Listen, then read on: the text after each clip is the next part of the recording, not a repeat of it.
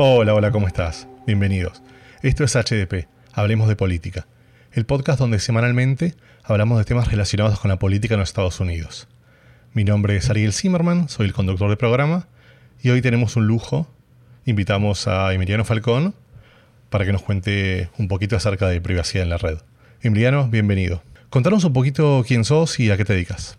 Eh, vivo en Boston, Massachusetts, y soy abogado en políticas públicas relacionadas con Internet, derechos civiles, libertades civiles, eh, y trabajo en asesoramiento de lo que es todo políticas públicas en relación con privacidad, Internet y todos los nuevos derechos digitales. ¿Sabes qué? Mm, me haces acordar, hace algunos años había leído una, una nota que me parece muy interesante. Resulta que este, mm, a las afueras de Minneapolis, para quienes no conocen, Minneapolis es el estado de Minnesota que queda bien, bien arriba del mapa, justo en la frontera de, Canadá, este, en un pueblo pequeño, digamos afuera de, la ciudad de Minneapolis. Resulta que había una familia normal, padre, madre, que tenían dos niños, un, niño de 14 y una niña de 16. El niño estaba en mid school y la, la nena más grande estaba en high school, la secundaria. Y resulta que, este, nada, el padre ve el correo habitual que le llega a su casa y le llama la atención que Target empieza a mandar publicidad para bebés. Dice, pero, ¿qué es esto? O sea, a ver, nosotros, mi mujer tiene, mi mujer está grande, nosotros ya tenemos dos hijos, no tenemos más bebés, nosotros tenemos, no está en plan, no hay nada de esto, ¿por qué nos mandan esto?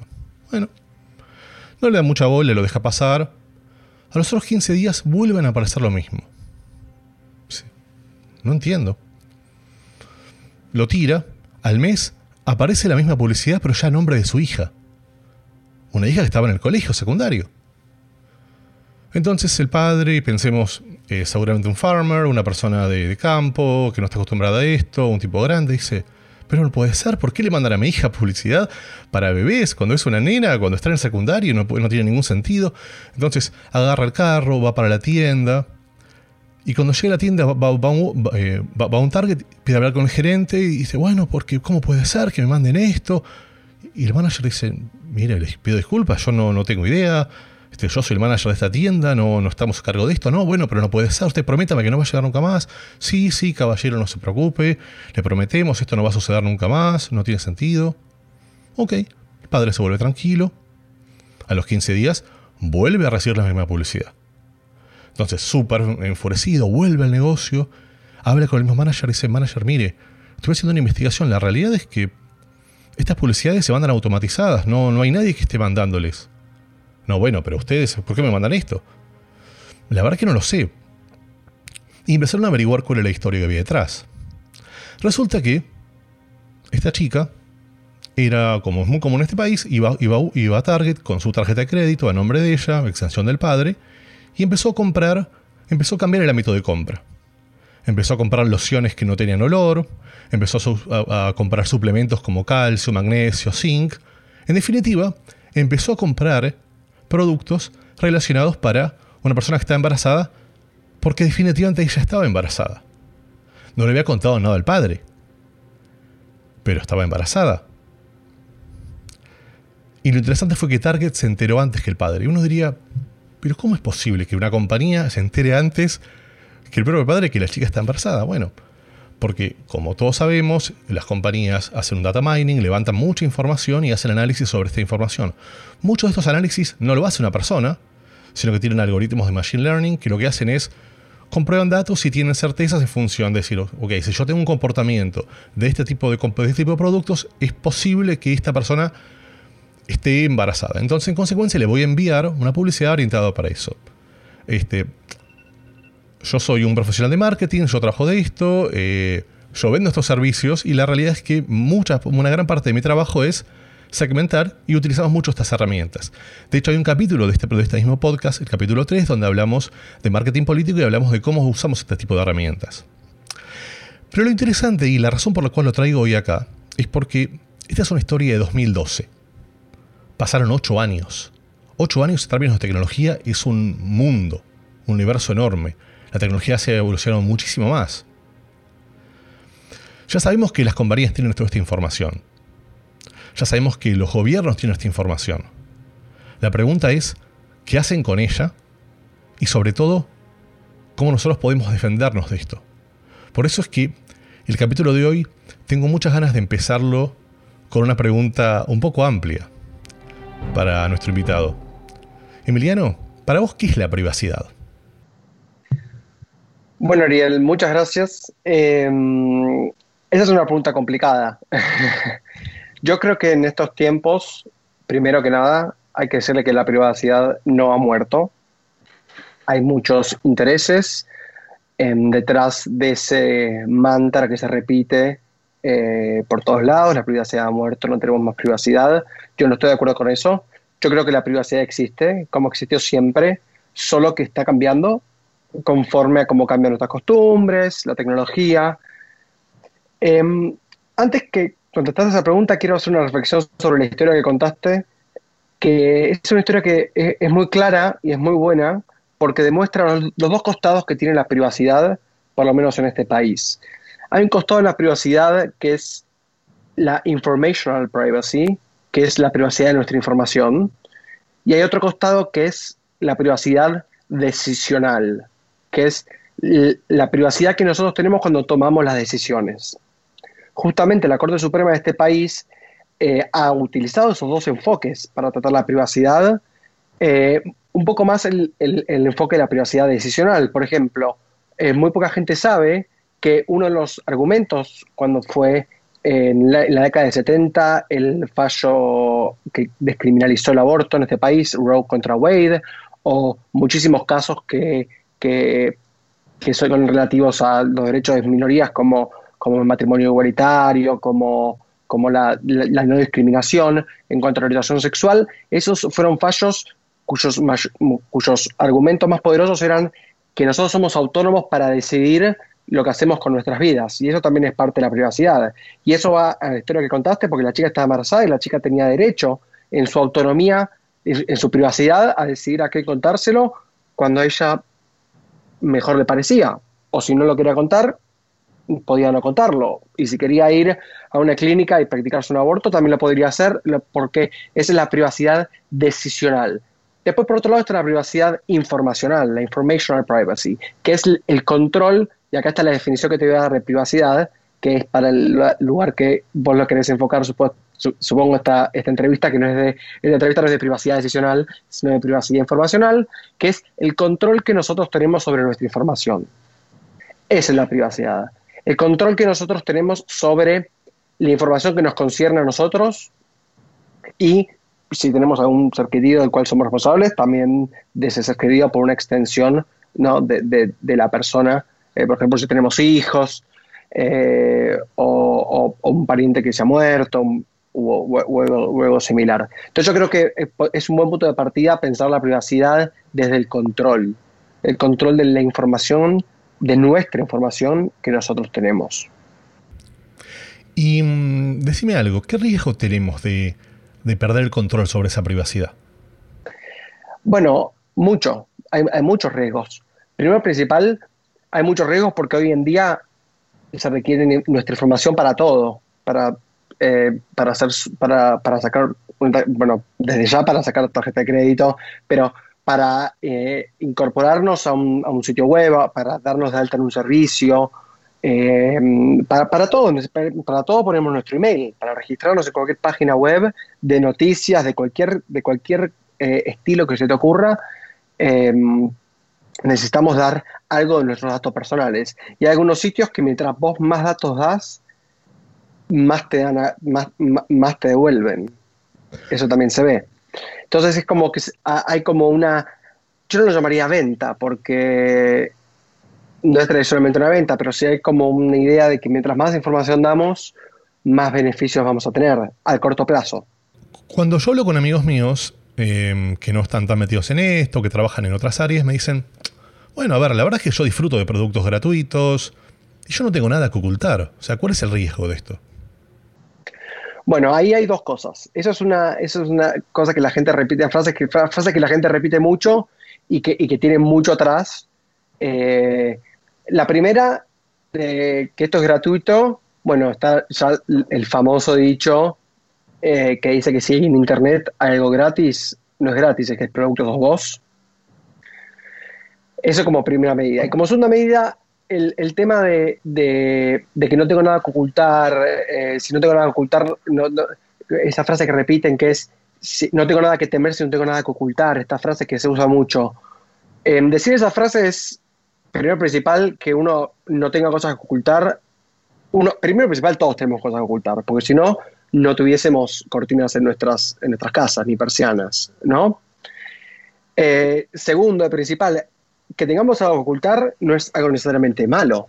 Nosotros podemos querer ocultar cualquier detalle de nuestra vida que no queremos que, la gente se entrometa. Y tercero, principal, decir, esa frase es análogo a la una cosa con la libertad de expresión, ¿no? Yo no tengo nada que decir, entonces estoy en contra de la libertad de expresión, ¿no? Es lo mismo, ¿no? Que yo no tenga nada que decir no quiere decir que la libertad de expresión no, tenga que existir, simplemente que yo no tengo nada que decir, pero quizás hay otro que sí tiene que decir. Entonces, para esa persona tiene que existir la libertad de expresión. Yo creo que se puede hacer una analogía similar con la privacidad. Primero que es mentira, como te dije, recapitulando, que todos tenemos cosas que esconder, porque si no, básicamente no viviríamos como vivimos.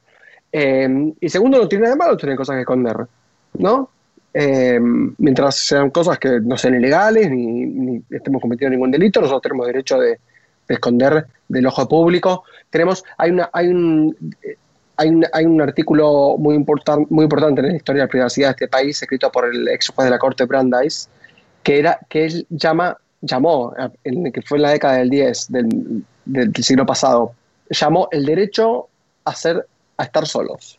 The right to be left alone. El derecho a ser dejados, a, a, a, no, ser molestados. ¿no? Esa es la piedra angular de la, de la privacidad. Es interesante. Em, en, Europa se habla de un concepto que es este GPRS. Tiene que ver con, el tema del uso de los datos, algo así. ¿Nos podés contar qué es y cómo funciona en Estados Unidos? ¿Vos te referís a la regulación, al GDPR? Eh, exactamente.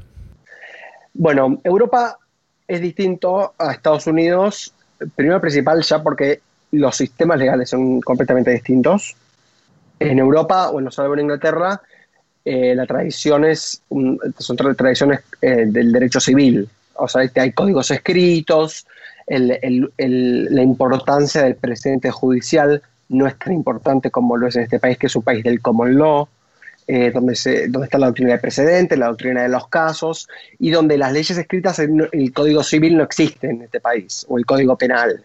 Sí, hay leyes penales, sí hay leyes civiles, hay leyes que regulan la vida civil, pero no hay esos códigos que nosotros estamos acostumbrados en los países continentales europeos del Código Civil de 4.000 artículos donde regula todo. Esto es un país del common law, pero ya partimos de una base que son cosas distintas. Segundo principal, Europa, en tanto Unión Europea, es una unión de países. Entonces, lo que hizo la Unión Europea eh, fue aprobar una regulación que se llama el GDPR, que es la Regulación Europea de Datos Personales. Esto es complicado y, va al derecho comunitario de Europa, pero es suficiente decir para esta conversación que en Europa hay distintos tipos de reglas o de leyes que emite la Unión Europea. Muchas de esas son recomendaciones, mediante las cuales los países luego tienen que, cada país tiene que sacar una ley interna para aplicar ese derecho por ejemplo, saca una recomendación sobre X, X, X cosa, cualquier, cualquier tipo de situación. Entonces, Francia tiene, el Parlamento francés, el Congreso francés tiene que sacar una ley aplicando esa recomendación europea. Luego tenés lo que son las regulaciones europeas, que son, que son directamente operativas, que los países no tienen, no tienen que sacar ninguna ley interna para cumplirla, sino que tienen que solamente eh, em, en verificar que las empresas y las personas cumplan esa, esa, esa regulación o no.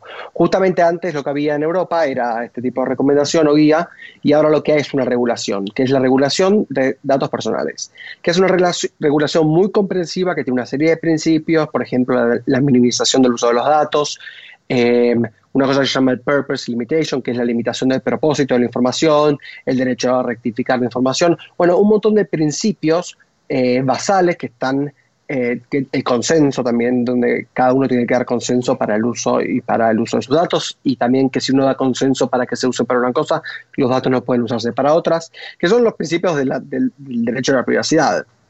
¿Y estos principios se aplican en este país? Bueno, en este país es distinto porque en este país no hay una regulación comprensiva de la colección de los datos.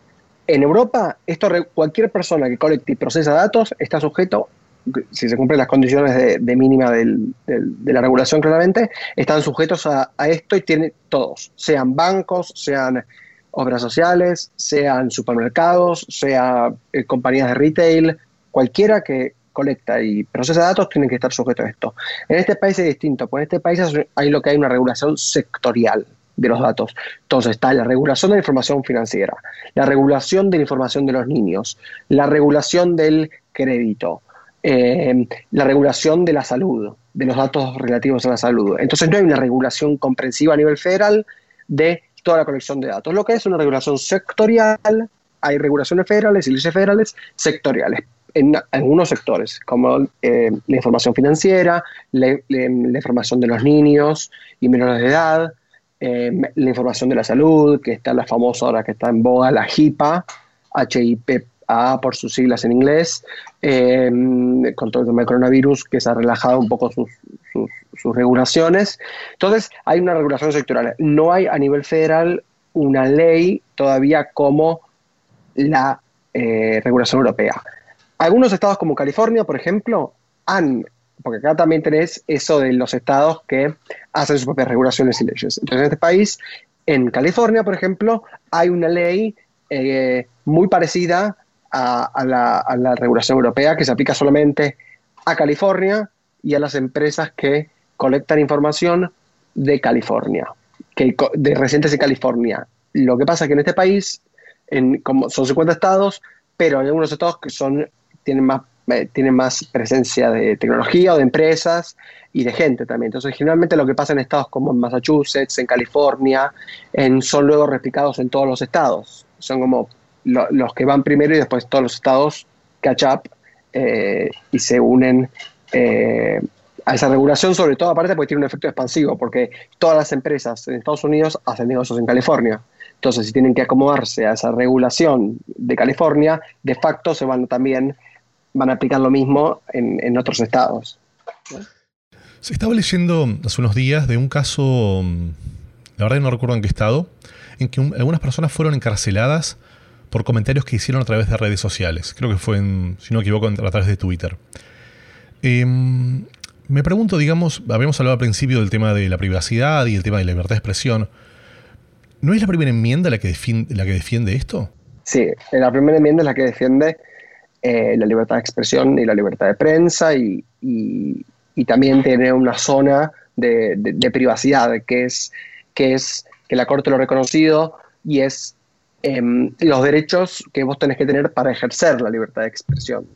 O la libertad de expresión como derecho necesita otros derechos para que vos puedas ejercer ese derecho. ¿No? Por ejemplo, tener la libertad de decir lo que uno quiere requiere tener la plataforma para decirlo de alguna manera. Y la privacidad también hace a eso, ¿no? A, cuando yo puedo ejercer mi derecho de libertad de expresión. Por eso la privacidad está un poco en todos los derechos de las enmiendas constitucionales eh, en Estados Unidos. Cuando, bueno, ahora estamos, digamos, no sé cuándo estás escuchando el podcast, pero digamos, en esta época estamos en coronavirus y mm, uno de los análisis muy, muy globales que se hacen es que China y Corea em, han trabajado bastante bien y han utilizado a través de tecnología reconocimiento facial, cámaras térmicas, ha resuelto, digamos, de forma bastante eficiente el tema de, identificar quiénes son las personas que, tienen, que tienen virus o potencialmente tienen y quiénes son las personas que estuvieron alrededor de esa para poder este, luego llevarlas a cuarentena. Mi, mi pregunta o mi preocupación esto es, ¿cuál es el límite? ¿Cuál es el límite entre la seguridad del Estado y la privacidad individual que sucede en estos casos? Bueno, como primera medida yo soy un, poco escéptico em, cuando hablan de eh, transmitir modelos que funcionaron en determinados países, con determinadas sociedades, con determinadas infraestructuras de vigilancia existentes. en las cuales se pueden montar nuevos sistemas de vigilancia, como en este caso ha pasado en Corea o en China, donde se ha montado una estrategia de lucha contra el COVID eh, y contra el nuevo coronavirus eh, sobre una infraestructura que ya existía. No es que se creó o se pusieron más cámaras, bueno, quizás sí se pusieron un poco más de cámaras, pero digo, la infraestructura de vigilancia ya existía. En Estados Unidos esa infraestructura, una infraestructura de vigilancia como la que existe en China no existe hoy por hoy. Y yo diría que em, me gustaría distinguir un poco los conceptos de vigilancia, porque acá entramos a la recolección de datos por parte del gobierno, que no es lo mismo que la recolección de datos por parte de empresas privadas. Yo creo que para analizar, eh, yo no estoy haciendo un juicio de valor de cuál es mejor o cuál es peor, estoy solamente, desde un punto de vista analítico, separando las dos porque es es, mejor para analizar y para también para regular y para, para un montón de otras cosas, eh, para enfocarse frente al problema. Entonces yo creo que en lo que refiere a vigilancia estatal, Estados Unidos tiene muchísimas protecciones, más protecciones que en lo que es la recolección de datos por empresas privadas, primero. Te, interrumpo un segundito ahí. Em, entonces, vos me estás diciendo que Estados Unidos como gobierno, como Estado, tiene mucho más regulaciones del muchas más reacciones sobre lo que ellos pueden hacer respecto a la, data de las personas versus lo que tienen las, compañías privadas. Es decir, que las compañías privadas tienen como más libertades. En, en cuanto a la recolección de datos personales, sí. O sea, en, Facebook tiene mucha más libertad que el FBI, digamos, para recolectar directamente, directamente, información. Esto también hay que tomarlo un poco con pinzas porque después el FBI puede tranquilamente recurrir a Facebook. Digamos, Em, así que esto es como, hay que tomarlo con pinzas, pero en general eh, podría decir que a nivel federal em, la recolección de información de, por ejemplo, llamadas de personas o, de otro tipo de datos está muy, em, intervenir un teléfono, por ejemplo, es muy, es muy difícil. No es difícil, pero necesitas un orden judicial, eh, tiene que intervenir un juez y es un poco más complicado procedimentalmente hablando eh, que que, que, no sé, habla, usas el chat de Facebook y Facebook puede ver lo que escribís, digamos. Bueno, ahora no sé si sé porque creo, creo, que lo encriptaron ahora, pero se entiende a lo que voy, ¿no? Sí, sí, clarísimo. Em, eh, si el gobierno, por ejemplo, acá en Massachusetts, em, el gobierno estatal, la ley de contra las intervenciones electrónicas es muy fuerte y, hay, muy, pocas por año donde la policía, la policía estatal o, o, un departamento de policía puede intervenir una llamada porque, porque es tan alto el estándar porque intervenir una llamada es la máxima invasión que, bueno, que en su momento había la privacidad, ahora ya gracias hay otros también tan, tan o más graves, pero, pero sí, es como que procedimentalmente el Estado, el gobierno, los gobiernos federales, locales y estatales tienen que cumplir más pasos para lograr recabar información. Eh, así que Em, así que esto es así. Entonces, en cuanto al COVID, yo también lo que haría es distinguir lo que es la vigilancia estatal para cuestiones, por ejemplo, de seguridad, como la que se montó luego del, ataque del, eh, de las Torres Gemelas, y lo que es la vigilancia en temas de salud, que son cosas distintas, que usan la misma palabra surveillance, pero que son cosas distintas. La vigilancia en temas de salud es, en este caso, para controlar una epidemia, para controlar una pandemia, donde Em, las personas infectadas hacen un rastreo de contactos, que esto es algo que se hizo siempre, no es una cosa nueva. La tecnología puede hacer esos, esos, esos procedimientos, ese, ese, ese, procedimiento un poco más rápido, más eficiente, eh, pero, pero este rastreo de contactos es una cosa que se hizo siempre. Eh, y es una cosa distinta a lo que es la vigilancia de la policía, el FBI o, o quien sea. La vigilancia del tema de salud, yo creo que ahí podríamos hacer una separación eh, dentro de lo que es la vigilancia gubernamental, en lo que es la vigilancia en temas de salud pública y la vigilancia en temas de seguridad o, de, seguridad nacional. Pero no crees que, mm, digamos, imaginemos un escenario en donde, en donde a través de, como consecuencia del COVID, eh, el Estado empiece a implementar más herramientas de, vigilancia basados en, en, la idea de sanidad, pero ¿no crees que esto se puede pasar muy fácilmente a, otras áreas del, mismo Estado? Eh, bueno, yo creo que hay este riesgo y eso es, eso es, por, eh, eso es porque eh, hay un riesgo muy grande, perdón. Y yo creo que, que, eso, es, eso es lo que tienen que tener en cuenta en, la ingeniería del sistema. El sistema tiene que, que hacerse una tiene que crearse con una estrategia de salida para cuando la crisis finaliza, tiene que crearse con un, con un, con un sistema compartimentalizado donde la información que se, que se junte, que se usa para tratar el coronavirus, no, no se use luego para otra cosa, ni se transfiera, ni se transmita, ni se pueda acceder, y que una vez que se termina la crisis se elimine. Esto se puede hacer con leyes, con regulaciones, eh, y, en eso se está, ¿no? en, que, en que, los sistemas de vigilancia que se monten sean realmente, primero que nada, tienen que servir, tienen que ser eficientes. Vos antes habías mencionado, por ejemplo, las cámaras de, detección de temperatura, ¿no? Uno, siempre, en, estos tiempos, la verdad que uno puede entender que, que haya una mayor intromisión en los derechos y libertades civiles porque hay una cuestión de salud pública que es muy acuciante y que hay que, hay que atenderla. Pero la primera pregunta que nos tenemos que hacer antes de decidir qué usar es si eso sirve y si, y si la ciencia y si los expertos y si los epidemiólogos y, y si los expertos de salud pública realmente lo recomiendan. Por ejemplo, las cámaras de fiebre, las cámaras que te detectan la fiebre, ¿cuán útiles son cuando, primero y principal, hay muchísimas personas que son asintomáticas y que tienen el coronavirus. Segundo, em, cuando muchas de las personas que aún teniendo síntomas no presentan, eh, no presentan fiebre. Eh, yo lo estaba leyendo un, estudio, un research de, de, un hospital en la zona de Nueva York, donde más del 70% de las personas admitidas con coronavirus con síntomas no tenían fiebre. Segundo, la fiebre es un mecanismo de respuesta del cuerpo a muchísimos, muchísimas cosas. Casi todas las enfermedades traen fiebre. O sea, em, desde una gripe común hasta el coronavirus, hasta eh, estás por tener una CB, tienes fiebre, tenés un virus en el, una bacteria en el estómago, tenés fiebre. Digo, la fiebre es una. Y, y, y, ya termino. Y quinto, eh, la fiebre es fácilmente ocultable. Me tomo un ibuprofeno y ya no tengo más fiebre. Entonces, em, antes de montar estos mecanismos de vigilancia, hay que preguntarse si realmente van a servir para, para, el fin que se nos propone. Vos sabés que estaba leyendo este, hace un rato ante la entrevista un estudio que se hizo en. que el estudio salió hace poquito, en diciembre de 2019, que le hizo el Instituto Nacional de Estándares y Tecnología sobre la, eficiencia de los algoritmos de, reconocimiento facial que usa puntualmente la Policía de California. Lo estaba leyendo, a ver, la realidad es que, digamos, no, no vamos a entrar en temas técnicos, pero todos sabemos que, que estas herramientas usan algoritmos los algoritmos son eh, entrenados por personas. O por. O, no, perdón, no por personas, por, por información que las personas suben a esos algoritmos. Esto es así. Y estaba dando un porcentaje altísimo, 35% de falsos positivos, sobre poblaciones negras y asiáticas. En California. Y tiene una, tiene una, razón de ser.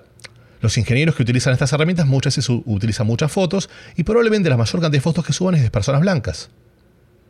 Entonces, si yo esto lo hablo en términos más mundanos, y lo hablo como lo hablaría, no sé, mi tía de un pueblo, podría decirse que el algoritmo está discriminando a las personas de color o las personas asiáticas, cuando en realidad el algoritmo responde a lo que, a lo que las personas les, le, han, servido. El problema de fondo es que la policía utiliza este tipo de herramientas y tiene, y tiene uno de cada tres personas, es, puede ser falso positivo. ¿Esto no tiene un riesgo enorme? Eh, sí, esto es terrible. Eh, esto es terrible, no por eso, no, por nada que se lo ha llamado a, al, al, a, la, tecnología de reconocimiento facial el plutonio de la inteligencia artificial. Eh, es una tecnología que es muy peligrosa, es una tecnología que presenta muchísimas, muchísimas amenazas, eh, como nunca antes en las libertades civiles. Es, el, es, es, es, de alguna manera el fin de la sociedad como conocemos, es el fin del anonimato en un espacio público. Eh, y tiene un montón, de, un montón de, de, cuestiones relativas a la privacidad que invade eh, el sistema de la privacidad, derechos de la primera enmienda, derecho de reunión, derecho de religión. Uno va a dejar de ejercer sus, derechos por miedo a que sea reconocido. Eh, tiene un montón de implicancias. Y, nosotros, desde mi trabajo, por ejemplo, estamos haciendo una campaña muy fuerte contra la tecnología facial, estamos prohibiendo en ciudades y a nivel estatal. tenemos un, proyecto de ley acá, por ejemplo, que apoyamos en Massachusetts para prohibirla. Claro, y, sobre eso, sobre, sobre los riesgos que tiene la tecnología en sí, está el hecho de que es una tecnología que es mala y que no funciona y que no identifica a mujeres de color, que las identifica mal, que me identifica a una de cada tres, y esto es gravísimo porque por un montón de razones. Em, primero, primero que nada, em, si imaginemos un, futuro o como por ejemplo la República Popular China donde, donde hay cámaras por todos lados, que hay un, hay un sistema de score social, un, sistema de puntaje social donde si vos cruzás, eh, venís caminando y cruzás un semáforo rojo, te baja el puntaje. Em, bueno, esto realmente que es terrible porque en realidad el, law enforcement, la verificación del cumplimiento de la ley, no es perfecta y no debe serlo tampoco. Em, porque todos los delitos que están en el Código Penal todos los delitos que existen no están todos para ser perseguidos constantemente. Primero porque el Estado no tiene capacidad estatal para eso y segundo porque si no la sociedad no podría existir. Por ejemplo, en, la ciudad de Boston es cruzar el semáforo rojo cuando estás caminando es, una infracción. Entonces vos tenés que pagar una multa, pero venía al CAT, todo el mundo cruza el rojo y es una cosa que se hace y, y, y, esto va a sonar medio raro lo que digo, pero realmente que la policía no tiene que ocuparse de, del que está cruzando el rojo en la, calle. Eh, entonces, bueno, esto y un montón de pequeñas cosas que, que estos, sistemas, estos sistemas de reconocimiento facial van a detectar y, la verdad que va a ser el fin de la privacidad y la autonomía tal y como la conocemos, porque aparte hay una cosa que se llama chilling effect, que es que nosotros cuando sabemos que estamos siendo observados, eh, ejercemos menos nuestros derechos. Y aparte, y, tercero que nada, sabemos que estos mecanismos de vigilancia, estas, esta infraestructura de vigilancia se va a usar donde se usó siempre, que es para, para criminalizar a las poblaciones de menores ingresos, a las poblaciones, a, las minorías raciales, y, y justamente con ellos es que estos sistemas que funcionan peor. Entonces, sobre el policing, que ya tradicionalmente se hizo sobre las minorías raciales, se va a hacer eh, una, un, over-policing usando estos sistemas. Estuvimos hablando mucho de, todas estas regulaciones o de las regulaciones que deberían tener los gobiernos, por lo punto el gobierno de Estados Unidos. Pero yo me pregunto, ¿Cuáles, ¿Cuáles crees que deben ser las regulaciones que tienen que tener las compañías privadas? Porque cada vez más tenemos en nuestras casas, tenemos productos como Alexa, como Blue Home, Siri, y en general el Internet de las cosas, cada vez vamos a tener más dispositivos conectados a Internet. Tenemos cámaras todos lados, digamos, y toda esta información, todo esto es información que las compañías colectan y que después utilizan de diversas formas, pero ¿tienen algún tipo de regulación hoy en día? Bueno, uno, una de las, de las posibles regulaciones es una regulación basada en el consenso, que es esta cosa, esta ficción de que porque vos aceptas los términos y condiciones o aceptas la política de privacidad de un servicio, de una aplicación, em, ya como que ya está. Yo em, no estoy tan de acuerdo con eso, porque yo creo que en realidad em, el consenso no es libre, sino que hoy en día para, funcionar en el mundo necesitas una aplicación, necesitas un montón de cosas. Y si vos no aceptás los términos y condiciones, no sé, de Google Maps o de los mapas de Apple, después no tenés, no tenés, no tenés el mapa en tu celular. Y así con todo. Eh, por eso yo creo que el consenso hay que tomarlo un poco con pinzas. Yo creo que el consenso es importante, un consenso informado realmente es importante, sí, pero no es lo único que tiene que haber. Hay muchas cosas dando vueltas, está desde usar el antitrust o las leyes antimonopolio para, para regular a las compañías tecnológicas que amasan muchos datos. También está la creación de una figura que es lo que se llama un information fiduciary, que es como un fiduciario de la información. Eh, el, fiduciario es una persona que tiene un deber con alguien, muchos tipos de deberes, deber de, lealtad, deber de, confidencialidad, deber de, hacer las cosas bien, para hablar en, coloquial. Eh, es lo que se usa mucho, por ejemplo, en las empresas, donde las juntas directores tienen deberes fiduciarios para con los accionistas. Entonces, lo que se quiere hacer es un esquema similar, pero en el cual las empresas tengan un deber fiduciario para, cual, para con los usuarios. Esto significa que, por ejemplo, no puedan usar sus datos para venderlos o para cosas que las personas realmente porque cuando vos pones tus datos en Twitter, Facebook, en Amazon, lo estás haciendo para obtener un servicio. No lo estás usando para que después la empresa saque ganancia más allá de, esa prestación de servicio. Entonces, una violación de este deber, de, este deber fiduciario sería, por ejemplo, lo que pasó con Facebook en 2016 y todo el escándalo con Cambridge Analytica y las elecciones y todos estos datos que fueron minados sin ningún tipo de control eh, bueno, Facebook en ese caso debería haber tomado medidas más proactivas y no reactivas en prevenir que esto, que esto suceda, porque aparte hay versiones que dicen que Facebook efectivamente sabía que esto estaba pasando y, medio como que miró para otro lado. Em, así que bueno, hay muchas, muchas formas de regular. Te estaba escuchando y estaba pensando precisamente eso.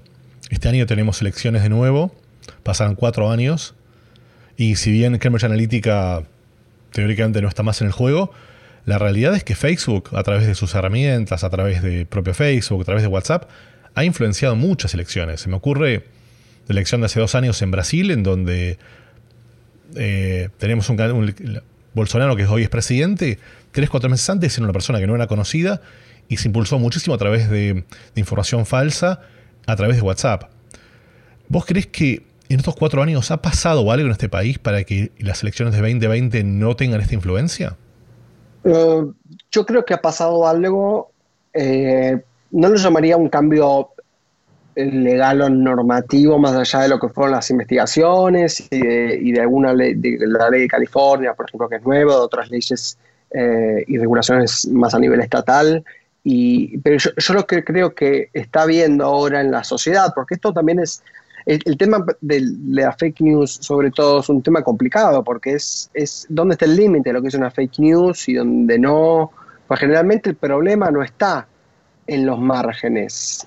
El problema está cuando, cuando, cuando se juntan lo que es una fake news y una verdadera news, ¿no? Entonces, ¿qué es lo falso? Sí, bueno, si yo salgo y digo que el cielo está rojo, bueno, sí, es falso, pero hay cosas que son más una opinión, las opiniones no son falsas, las opiniones son opiniones. Em, yo lo que creo es que por eso es muy complicado regular lo que son las fake news, porque aparte quien regula y quien no controla, eso va terminar siendo gobierno y, es una herramienta que queremos darle al gobierno, ¿por qué? Es una herramienta que puede tener, llegar a tener un Bolsonaro, o que puede llegar a tener un Trump, o que pueden llegar a tener un Salvini o, cualquier em, gobernador Boris Johnson o cualquier gobernador presidente que es em, cualquier líder, ¿no? Entonces, ¿queremos dar esta información al gobierno, eh, esta, esta, herramienta de gobierno?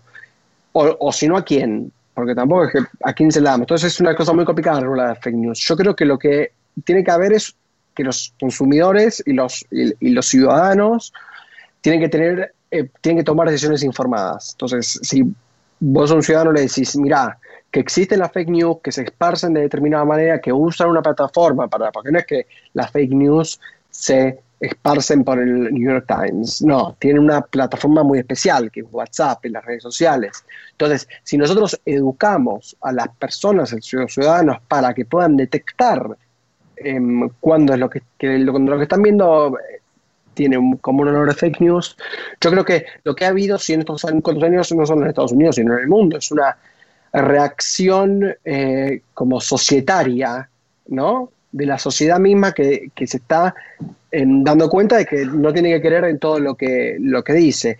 Y esto es bueno por una parte, pero también es, tiene sus bemoles, porque em, lo que va a terminar es que la gente va a no creer en nada, que la regla va a ser no creo nada de lo que veo en Internet.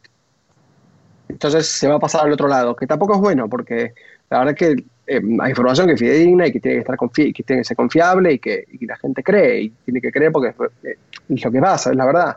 No, no, no, no, no, diría la verdad. Es, es, son eh, acontecimientos que suceden y que la gente se tiene que informar. Bueno, precisamente eso me gustaría preguntarte cómo te informas vos. Yo, bueno, mucho yo tengo Twitter, así que me informo bastante por Twitter.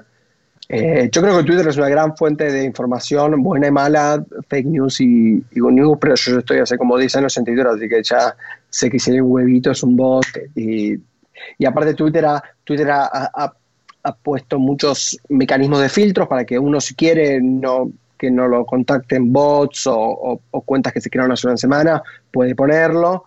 Eh, pero yo me informo bastante por Twitter y después leo el diario acá de, Massachusetts, de Boston, el Boston Globe, leo el New York Times, leo el diario de Argentina, leo, estoy constantemente leyendo diarios, eh, informándome, haciendo research por mi trabajo y tengo que estar muy al día con lo que pasa. Eh, tengo alertas de Google con determinadas cosas que me llegan emails cuando pasa algo. Eh, pero sí, hay que tener, digamos, lo que yo llamo diversidad en información, ¿no? Así es como uno puede informarse y tener también un poco de televisión, canales de cable. Y decime algo, ¿hay algo que nos quieras contar que no te haya preguntado? Eh, déjame pensar. Yo creo que me hiciste, estuvo muy buena entrevista, te agradezco eh, por haberte puesto en contacto conmigo. Eh, yo creo que, más que nada, yo quiero dejar el mensaje de que, de que no hay que creer esto de que la privacidad ha muerto y de que, y de que tenemos que entregar nuestros datos y nuestra autonomía y, y, nuestra, y, digamos lo que somos, ¿no? A, empresas privadas que luego van a, van a generar una ganancia eh, en base a vender nuestra información, en base a vender nuestros secretos más íntimos, como por ejemplo en este caso de, de la chica que vos empezaste contando en la entrevista eh, que está embarazada. Eh, porque la verdad que los datos dicen mucho de lo que somos y de lo que hacemos y de lo que compramos, de nuestros hábitos, nuestras costumbres, de con quién nos juntamos, de con quién no nos juntamos, de a dónde vamos a rezar, eh, de, dónde protestamos y, para qué protestamos. Por ejemplo, también reconocimiento facial.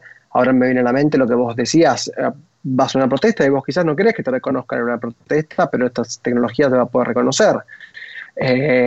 quizás tu empleador o, alguien como que vos tenés una relación comercial, eh, tiene otra, otra distinción, tiene otras ideas políticas que la que tenés vos y, tiene acceso a este software y después ve una protesta y usa este software y te reconoce y deja de hacer negocio con vos y, o, te, despide. Entonces yo creo que hay muchas implicancias en toda esta nueva tecnología y, otra cosa que me gustaría decir es que, no porque sea nuevo o sea tecnológico es bueno, ¿no? Eh, siempre hay como una la tecnología tiene una carga positiva la palabra. Como que la tecnología, bueno, no, a veces no necesitamos una tecnología, la verdad que yo necesito una heladera que me diga, eh, no sé, eh, cosas de mí, que guarde datos de mi persona, eh, ¿no? Quizás hay cosas que no necesitamos y que a veces nos crean la necesidad de que la necesitamos. así que eso es lo que creo, que no, no, no, no porque sea tecnológico es bueno o deseable, o, realmente nos va a hacer bien y, va a construir una mejor ciudadanía y una, en definitiva una mejor sociedad. Sí, sin dudas estoy, estoy de acuerdo con lo que decís y bueno, claramente vivimos en una sociedad de consumo en donde compramos heladeras que hacen cosas que no necesariamente necesitamos todos los días. Y mira, bueno, quiero aprovechar para agradecerte mucho el tiempo. La verdad es que para, para mí y creo para la audiencia fue un placer escucharte realmente. Muchas gracias, muchas gracias a vos por invitarme. Y bueno, a vos que nos estás escuchando, si llegaste hasta acá seguramente es porque te interesa lo que estamos hablando. Para poder continuar con estos capítulos es muy importante para nosotros que semana a semana le cuentes a tus amigos y te suscribas en las plataformas, ya sea en Spotify o en YouTube o en la plataforma que escuches. Te agradezco mucho por el tiempo y nos vemos la semana que viene. Muchas gracias.